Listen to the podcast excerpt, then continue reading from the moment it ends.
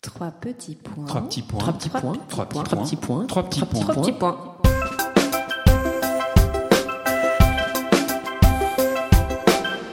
Trois petits points est un podcast dédié à la littérature, aux passionnés de lecture, ceux qui détestent finir un livre, qui rechignent à le fermer et surtout, surtout qui pleurent à l'idée de quitter les personnages avec qui ils viennent de passer du temps et se sont attachés. Bonjour à tous, ravi de vous retrouver pour un nouvel épisode de Trois petits points en compagnie de Julie. Bonjour Julie. Bonjour Alix. Et notre invitée, Claire Berest. Bonjour. Dont on a toutes les deux adoré le dernier livre, Rien n'est noir, paru aux éditions Stock. Un roman qui nous raconte la vie tout en couleur de Frida Kahlo, célèbre peintre mexicaine de la première moitié du XXe siècle, au destin tragique. Alors oui, quelle vie que celle de Frida. On y revient dans un instant, mais d'abord, est-ce que tu peux nous dire ce qui t'a poussé à écrire sur cette femme? Oh la vaste question et en fait très simple. Euh, mon dernier livre, Gabriel, que j'avais écrit à quatre mains avec ma sœur Anne, ça a été une aventure très intense, forte, qui m'a changée, qui m'a bouleversée. Euh, cette femme aussi, elle est rentrée dans ma vie, elle est restée longtemps dans ma vie. Et une fois que j'avais porté le livre un certain temps, j'ai eu la sensation, pardonnez-moi l'expression, d'être un peu à poil, d'être euh, voilà déshabillée, éreintée, essorée par euh, par tout ce qui s'était passé pendant cette période-là, par cette Gabrielle qui m'avait hantée, et j'ai eu la sensation d'être un peu vide. Et j'ai eu cette phrase euh, auprès de mon compagnon en disant mais qu'est-ce que je vais écrire après Gabrielle? Et là, mon compagnon m'a regardé, l'air de dire c'est une évidence. Il m'a dit peut-être qu'il est temps que tu nous parles de Frida. Pourquoi? Parce que Frida Kahlo, elle est dans ma vie littéralement comme ma sœur, mon amie, euh, ma mère, ma fille, depuis plus de 20 ans. Et elle est tellement présente que je n'avais jamais songé évidemment à écrire sur elle. Et quand mon compagnon m'a dit ça, tout d'un coup, c'était une joie immense. Dire évidemment, je vais enfin pouvoir parler de Frida. Et bizarrement, cette arrière-grand-mère qui était Gabrielle, qui était vraiment de ma famille, mais que je traitais comme une étrangère, m'a permis au bout du compte d'écrire sur une étrangère que je considère comme être de ma famille, Frida. Et donc, j'ai pu commencer cette aventure.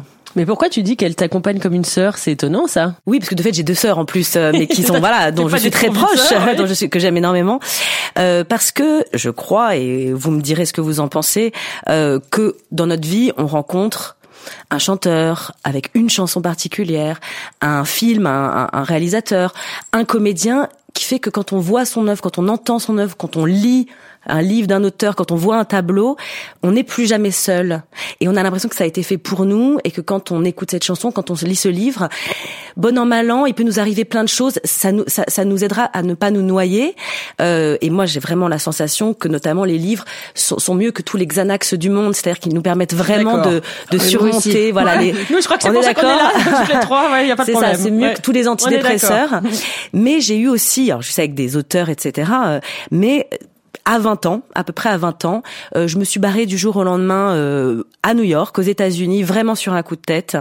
Euh, J'étais assez paumée là-bas, euh, et c'est là-bas que j'ai rencontré Frida, tout simplement parce que la personne que j'avais suivie sur un coup de tête, alors que je parlais pas l'anglais, que je connaissais personne là-bas, m'a donné une carte postale avec un tableau de Frida. J'étais déjà là-bas depuis plusieurs mois. C'était une expérience de solitude extrêmement forte. Et tout d'un coup, ce tableau, la vision de cette image, je me suis dit, mais c'est qui cette nana? Et en fait, grâce à elle, tout d'un coup, je n'étais plus du tout seule. Et je suis à un moment donné partie de New York et partie autre part, mais j'ai pris Frida avec moi et elle ne m'a plus jamais quittée. Et c'est devenu une sorte d'obsession, je dois dire, parce que euh, donc elle est restée en moi. Elle, je suis, j'ai plongé dans tous ses tableaux, dans ce qu'elle avait écrit, dans sa correspondance. Et je me suis mise à aller à sa rencontre un peu partout. Je suis allée voir toutes les expositions que mon emploi du temps et mes maigres moyens me permettaient euh, de faire comme voyage. Je suis allée à Berlin, je suis allée en Angleterre, en Belgique, là où il y avait ces tableaux. Je suis, j'ai pu aller au bout d'un moment à Mexico plusieurs fois. Et je me suis mise à continuer ce dialogue que nous avions entamé lors de cette première vision choc de ce tableau, un long dialogue. Et de fait un jour vous viendrez à la maison prendre un café, il y a un peu Frida partout, effectivement j'ai des colis fichés, des livres un peu partout, et précisément elle était tellement là comme l'éléphant dans la pièce que je n'avais jamais songé à écrire sur elle. Alors évidemment nos, auditeurs ne voient pas, mais tu as des bagues. Enfin, il y a un côté, un look, le cheveu, même si tu lui ressens pas, parce que tu es, tu as les yeux de chat bleu, et certainement pas comme elle. Mais c'est vrai qu'on t'es pas loin. Vous êtes pas loin. Il y a quelque chose qui se dégage de toi, qui, qui lui ressemble. Mais les gens me disent ça aujourd'hui, et on ne sait jamais. Alors c'est un peu de la poule ou de l'œuf. Une sorte peut-être de mimétisme aussi s'est mis en place. Je sais que sur mes photos d'adolescente, j'ai déjà des bagues à chaque doigt. Euh, vous savez la chanson, elle avait des bagues à chaque doigt, voilà qu'on aime, qu'on aime toutes. Donc Probablement que j'ai aussi fondu, flashé, tombé dans Frida Kahlo parce qu'elle appelait quelque chose chez moi qui était déjà là. Et donc je pense qu'on nous avions déjà des goûts en commun. Après, je l'ai rencontrée à 20 ans. J'ai aujourd'hui bientôt 38.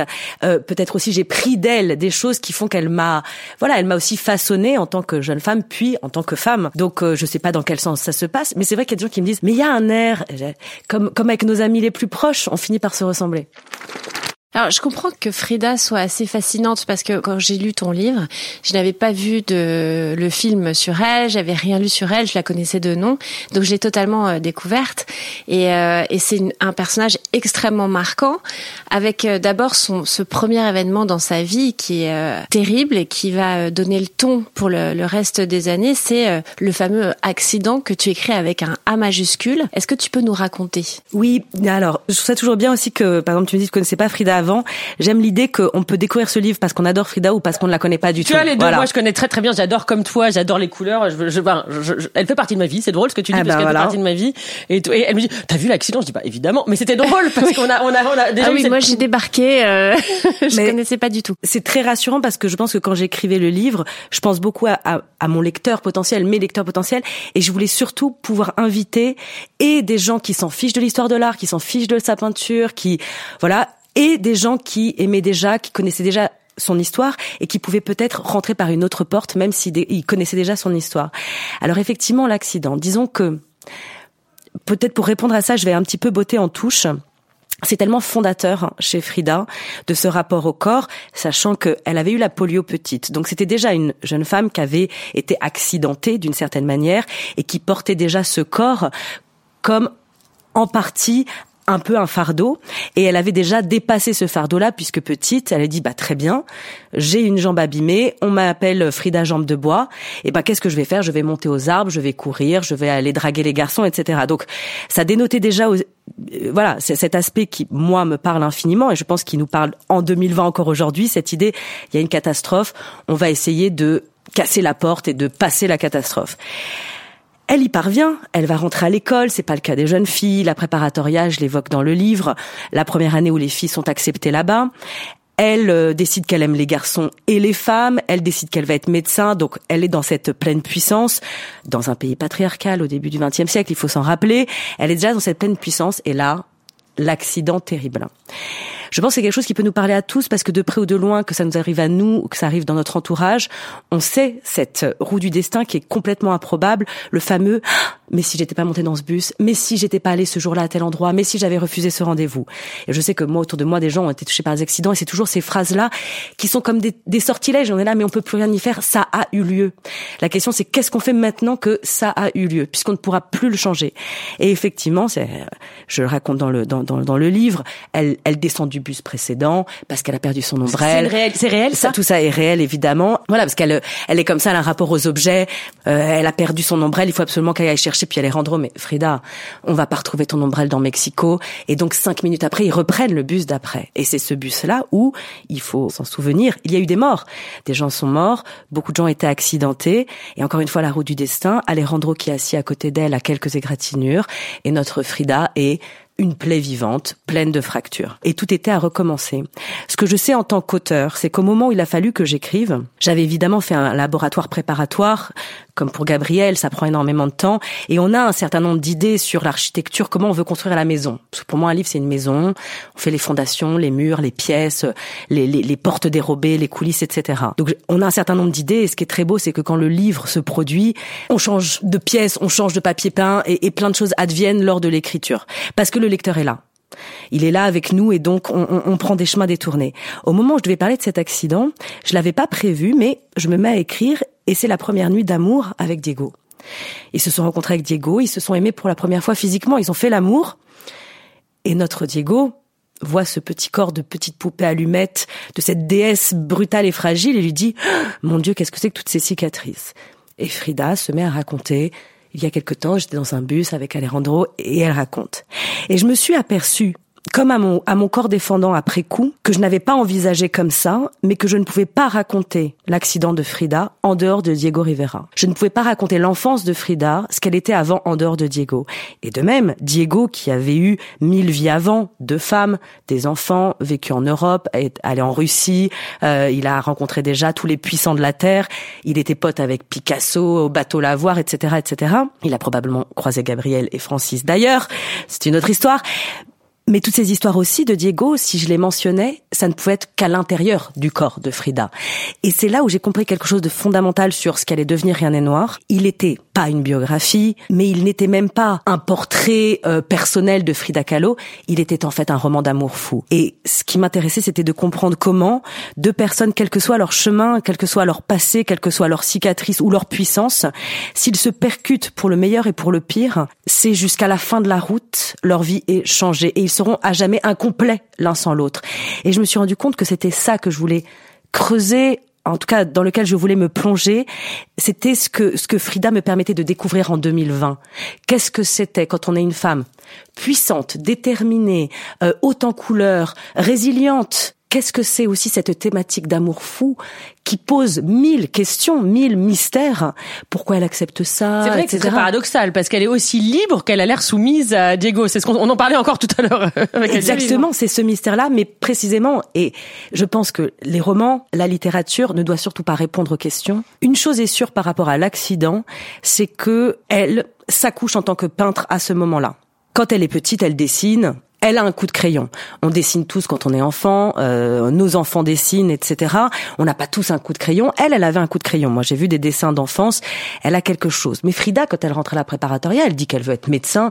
Elle dit qu'elle veut voyager, qu'elle veut euh, parcourir le monde. Pardon, mais ce qui est fou euh, au début du siècle dernier. Oui, euh, déjà, voilà, c'est suffisamment au Mexique, en disant, enfin, absolument, c'est suffisamment notable. Ça, j'ai découvert, par exemple. Qu'elle veuille faire des études, qu'elle veuille sortir de son pays. Il faut imaginer qu'au début du XXe siècle, juste d'aller d'une ville à une autre, c'est déjà une aventure. Avoir l'idée de dire, mais moi, je prendrai le bateau, euh, moi, je prendrai l'avion, moi, j'irai. Elle dit, j'irai en Chine, j'irai en Égypte, etc. Au final, elle a peur de voyager. C'est intéressant. elle est tout le temps une somme de, de paradoxes aussi. Mais effectivement, elle ne dit pas, je vais être peintre. Oui, elle a les techniques de la photographie. Elle est sensible à la photographie parce que son père, Guillermo, lui apprend ces techniques-là, qui sont encore très rares au début du XXe. Elle lit elle a une grande bibliothèque à disposition. C'est aussi pourquoi on a beaucoup de photographies d'elle. C'est ce que j'ai réalisé en lisant son livre. Parce qu'il y a plein de photos, en fait. Grâce à Guillermo, puis plus tard, elle a beaucoup d'amis photographes. Je pense à Tina Modotti, je pense à Gisèle Freund aussi. Elle a côtoyé des photographes incroyables, qui sont pour nous des très grands artistes, qui nous permettent aussi, nous, d'avoir un témoignage vraiment visuel, alors qu'il y a beaucoup de gens dans son entourage, peut-être, qui ont possédé une photo dans leur vie de, d'eux-mêmes, je veux dire. Mais effectivement, Frida, elle ne disait pas, en tout cas, qu'elle voulait être peintre, elle voulait être libre. Elle voulait être libre. Elle voulait faire ce qu'elle voulait. Cet accident, euh, ce fait que ce corps est absolument euh, brisé, ne lui permette de ne plus voir aucun horizon. Quand on était un feu follet, quand on avait justement euh, le diable au corps, tout d'un coup, plus rien n'accède à notre demande. Littéralement, ce corps véhicule qui ne nous porte plus, elle ne peut même plus regarder sa ligne d'horizon. C'est important parce que Frida, elle a commencé par peindre allongé. On se rend pas forcément compte de ce que c'est de peindre allongé, c'est-à-dire complètement en sarcophage, et qu'effectivement, les fenêtres étaient tellement bouchées qu'elle a, comme un cri du cœur, demandé à son père rapporte-moi des couleurs rapidement. Il faut que je sorte toute cette euh, frustration, toute cette déception. Parce que qui est-ce qui ne vient plus la voir quand elle est allongée? Alejandro. Alejandro. Ce salaud. Déception d'amour. Mais on est absolument furax qu'Alejandro ne vienne plus et que ça, il faut qu'elle le crie. Et ce qui me passionne, moi, et je l'évoque dans le texte, un de ses premiers autoportraits. Et nous savons à quel point après elle va en faire main et main d'autoportrait, encore et encore ce visage comme euh, voilà comme une sorte de, de question fondamentale de l'autre, est-ce que c'est moi, etc., etc. Ce premier autoportrait qu'elle va faire, elle le fait pour qui? Elle le fait pour Alejandro. Elle fait un autoportrait où, et c'est très frappant, elle est absolument fatale. Elle est hyper sexy, si je puis dire. Elle se peint pas du tout comme elle se peindra plus tard. Elle accentue un très très long cou avec voilà un port de reine. Elle est plus pâle que sur les peintures d'après, donc elle accentue pas forcément sa mexicanidad comme comme ce sera le cas plus tard. Elle accentue pas non plus ni les sourcils ni le duvet de, de, de sa moustache qu'elle revendiquera après vraiment comme une androgynie, comme un combat politique. Elle est là dans cette espèce de, de, de, de femme sublime, avec cette robe à tomber par terre, un très très grand décolleté, on peut se noyer dedans. Elle est un peu une, comme une Botticelli, et ce tableau, elle le fait pour Alejandro, avec un petit mot qu'elle euh, lui envoie, une lettre, en lui disant, celui-là, t'as intérêt à l'accrocher bien en face, pour ne jamais oublier de regarder ta Frida dans les yeux c'est déjà un combat, la peinture. Et l'autre chose, c'est que derrière ce tableau, elle écrit dans la langue de son père, en allemand, puisque son père est, européen, est allemand, Heute ist immer noch. Aujourd'hui, c'est encore toujours. Ce premier tableau, un de ses premiers autoportraits, elle marque pour moi ce que c'est la peinture et pourquoi cet accident l'a fait devenir ce qu'elle devient. C'est, je suis pas morte. Ok, je peux pas marcher. Ok, on dit que je pourrais plus marcher, plus danser, que je pourrais pas avoir d'enfants. Aujourd'hui, c'est encore toujours. Mais cette force-là euh, de Frida, euh, je trouve qu'elle contraste énormément avec son attitude avec les hommes, que ce soit avec Alejandro euh, qui l'abandonne pendant son après son accident, elle ne lui en tient finalement pas rigueur, et puis surtout cette histoire d'amour folle avec Diego, elle la petite brindille à côté de son ogre, toute sa force elle l'utilise pour rester avec lui, et pourtant qu'est-ce qu'elle oui, souffre? Ce rien n'est noir, c'est vraiment un questionnement sur la souffrance, jusqu'où on est prêt à aller qu'est-ce qu'on est prêt à accepter. Il y a une chose qu'on oublie aussi parce qu'effectivement notre Diego, parce que moi je l'aime aussi, on peut pas aimer Frida et ne pas aimer Diego, et je, je l'aime pour mille qualités. C'est quelqu'un de très féministe, c'est quelqu'un qui va la pousser à peindre toute sa vie, alors qu'elle, elle considère sa peinture juste comme un voilà un soulagement, mais pas forcément comme une carrière. Il a plein de qualités. Il est aussi absolument odieux, parfaitement odieux. Il a des actes d'une très grande cruauté. Très infidèle il est extrêmement infidèle, il est même parfois sadique, il est même parfois sadique. Mais la question aussi, c'est Frida, il a une sorte de masochisme et qu'il faut pas oublier que après son accident, Frida, elle arrive à remarcher contre toutes les attentes des médecins. Elle arrive à remarcher. Elle aura des séquelles toute sa vie et on voit bien à quel point on va en souffrir, mais elle va pouvoir reprendre peut-être ce fil de eh ben je vais voyager, je vais faire ma vie, etc. Quelle est la première chose que Frida décide c'est d'aller chercher Diego Rivera. Euh, c'était un choix. Hein Elle le décide ah parce que Diego, il est extrêmement célèbre, il est connu de tous les Mexicains, euh, des plus riches, des plus mondains, des, des, des politiques, comme des, des, paysans les plus pauvres euh, de Mexico, euh, de, du Mexique.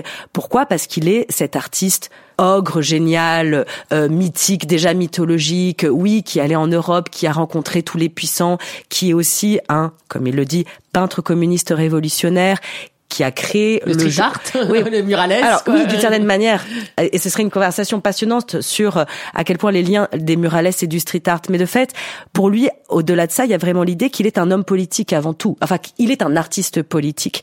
Donc, il est connu de tous les Mexicains, dans une dimension peut-être qui nous échappe, nous, parce qu'il n'est pas simplement un artiste, il est celui qui a sorti euh, la peinture des salons bourgeois pour rendre au peuple son art et son histoire. Il est donc connu de tout le monde.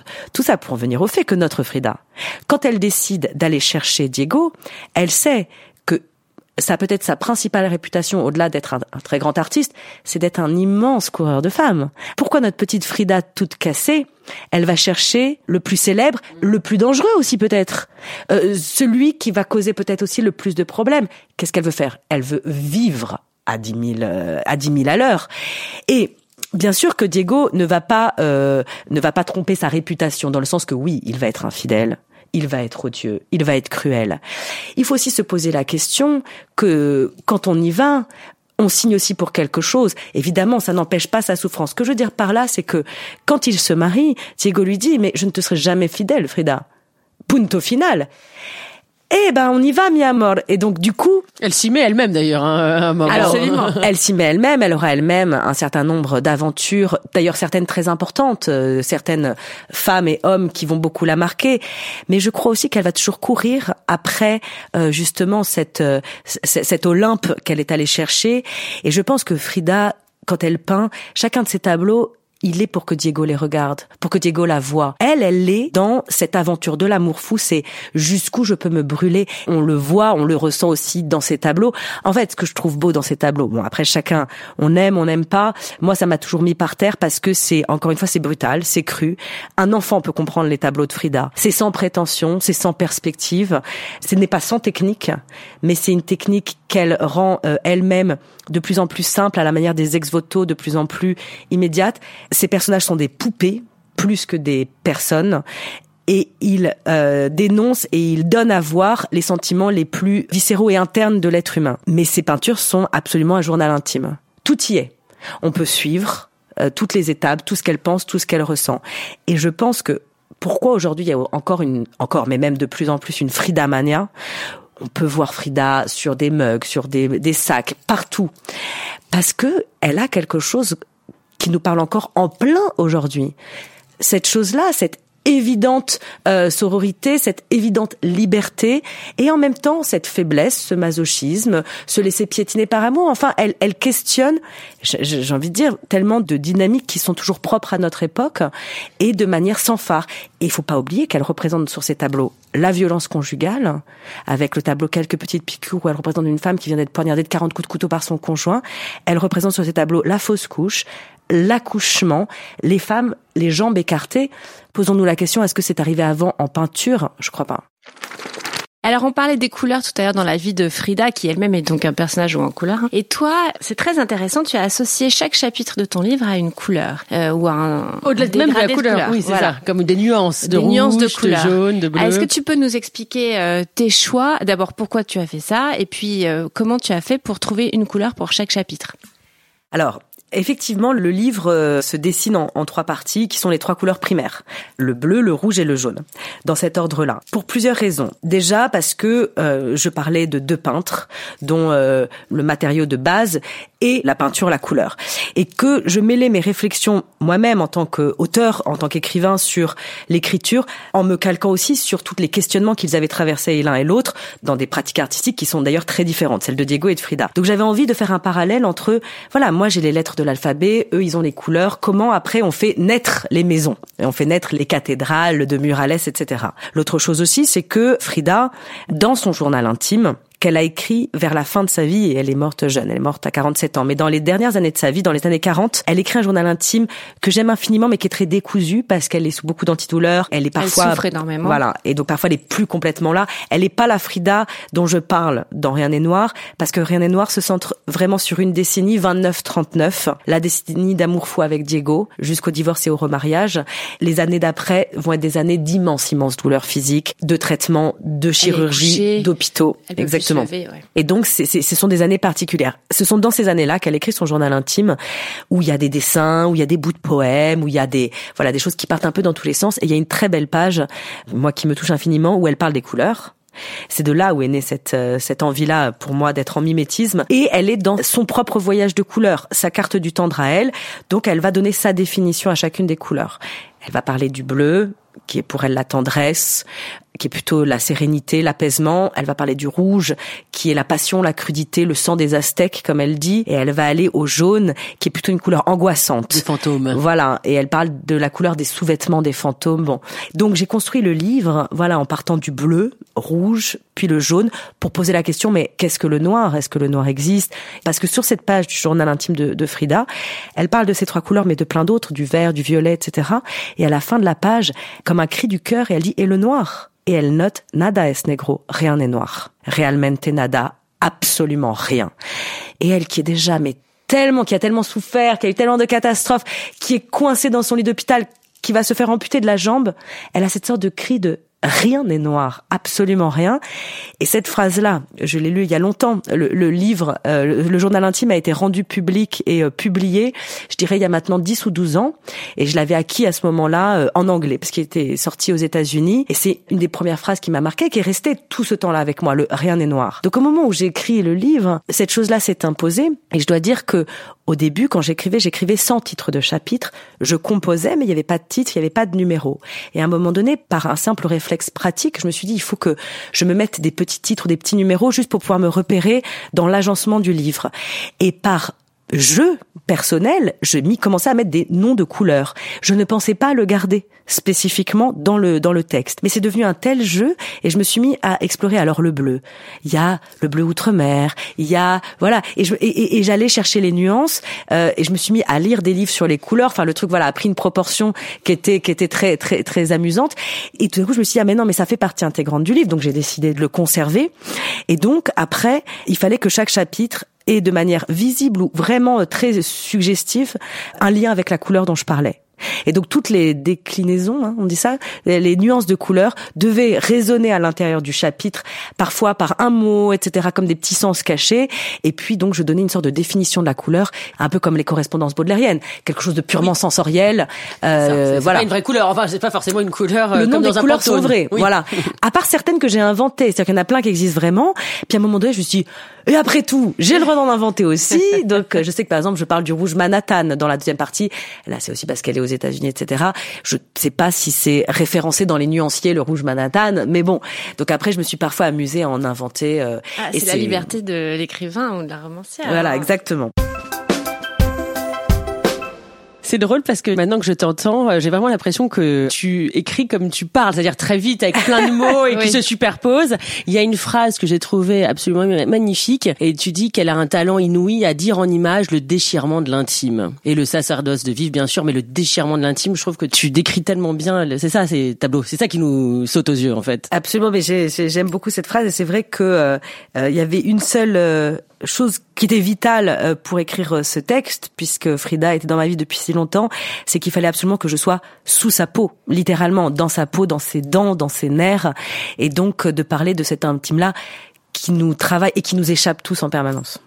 En fait, c'est ça, c'est drôle parce que tu l'as dit au début de cet entretien, tu as dit c'est pas une biographie. Et c'est vrai que c'est pas une biographie parce qu'en effet, tu, tu parles en son nom presque. Enfin, tout d'un coup, comme tu dis, tu es sous sa peau. Mm. Du coup, tu t'es autorisé à insérer quelques gouttes de fiction là-dedans? Alors, très bonne question parce que ça pourrait, on pourrait partir des heures sur le problème de l'autofiction. À quel moment on trace la ligne entre biographie, roman, etc. Ce qui est un sujet passionnant, mais on, on, on va pas rentrer autant en détail que ça. Pour répondre sur Rien n'est noir, je connais bien l'histoire de Frida depuis longtemps. J'ai amassé une documentation très détaillée, très Ce que je veux dire par là, c'est qu'il y avait un véritable travail d'être authentique parce que je ne voulais pas trahir Frida et pas trahir mes lecteurs.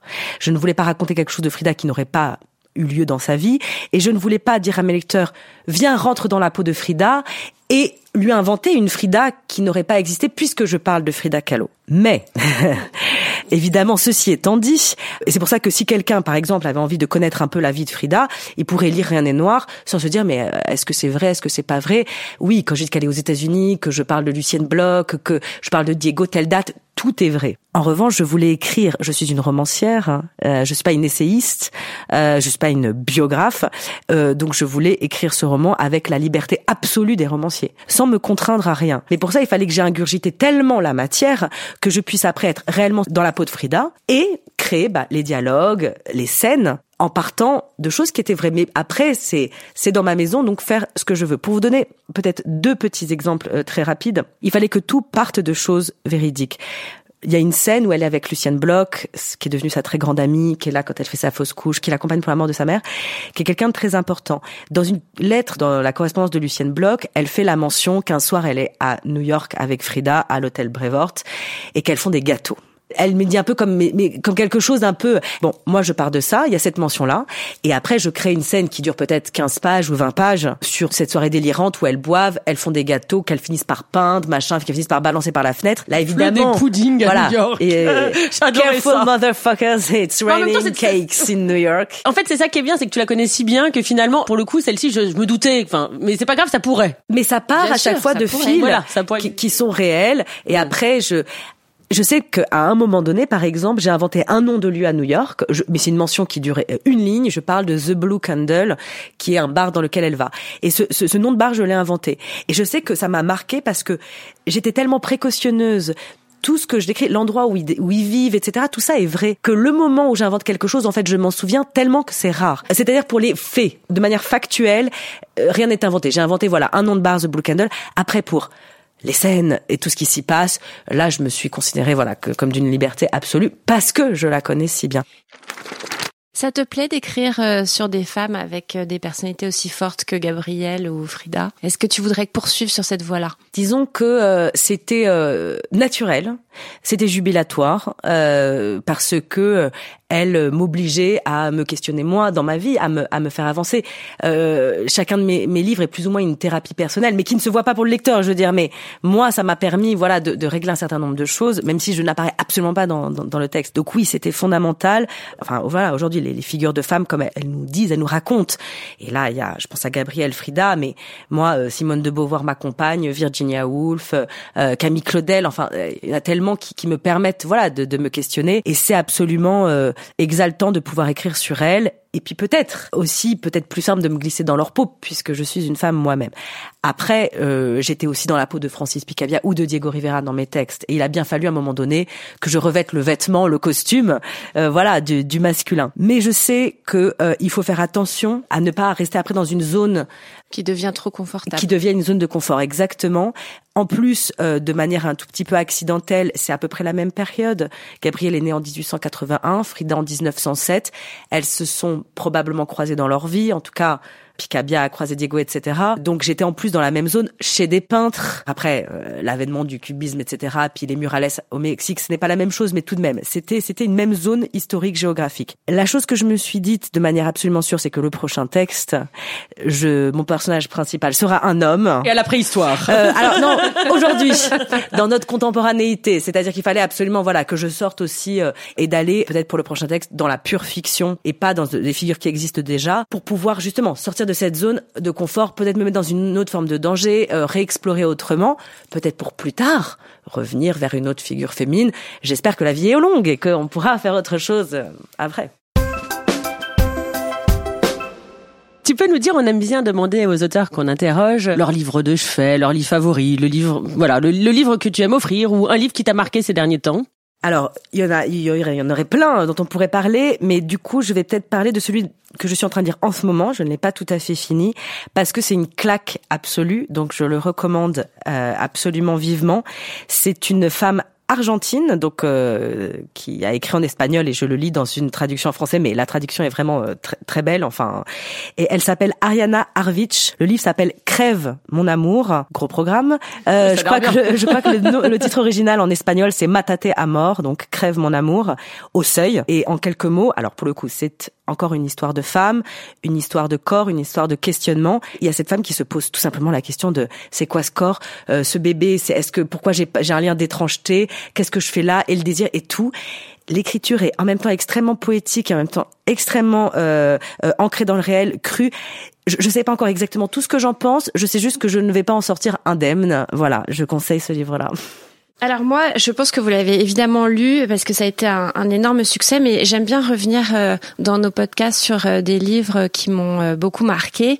Et cette fois, j'ai envie de vous parler du livre d'Hélène Grémillon, Le Confident. Alors c'est l'histoire de Camille, cette jeune femme qui perd sa mère et se met à recevoir des lettres anonymes toutes les semaines. Ces lettres racontent une histoire datant de la guerre, et petit à petit, Camille comprend que cette histoire et le secret qu'elle lui révèle la concerne. Rarement j'ai été aussi saisie par un roman. Et euh, pour euh, ceux qui ne l'ont pas lu, je vous conseille de vous précipiter pour l'acheter. Et figure-toi que je ne l'ai pas lu. Ah Tu as de la chance. Donc moi, en fait, j'aurais pu recommander euh, Gabriel parce que je dois dire qu'il fait vraiment partie des livres que j'offre euh, régulièrement. Je l'adore. Vraiment, je pas. J'ai adoré votre façon d'écrire toutes les deux à quatre mains. Vraiment, je, je, sais pas. Vous avez tellement bien réussi et puis justement de parler de cette femme aussi euh, qui décide au départ de faire sa vie et voilà. Et puis finalement, l'amour lui fait changer son parcours. Mais bon, voilà. Je, je, me suis, comme on en parle, je vais, je vais parler moi du dernier Beck BD. Je dois dire que Beck BD me fait hurler de rire une fois de plus. C'est vraiment le, le, le seul type c'est le seul auteur qui arrive à me faire avoir des fous toute seule dans ma chambre, sur mon canapé. Euh, et en fait, ce qui est assez drôle avec lui, c'est évidemment un pur moment de, de rigolade. Et puis finalement, il raconte en fait le jour où il se fait virer après une chronique qu'il n'a pas écrite, enfin surtout après une nuit euh, d'enfer, euh, comme il adore euh, vivre. Et ce qui est assez formidable avec lui, c'est que voilà, ça pourrait être juste bah, voilà un épisode de, de, drogue extrême et de fête extrême, mais il raconte toujours très très bien l'analyse sociologique des temps modernes. Euh, D'ailleurs, le, le, titre c'est un émoticône d'un type qui bah, le, le, smile qui voilà qui, qui lol exactement. Donc moi voilà, je, je dois dire que je l'adore ce bec BD et, et j'ai adoré son livre. Et voilà, c'est là-dessus qu'on se quitte. Merci beaucoup Claire. Merci beaucoup à vous. Merci Claire. Et à très bientôt. À très vite sur un trois petits points.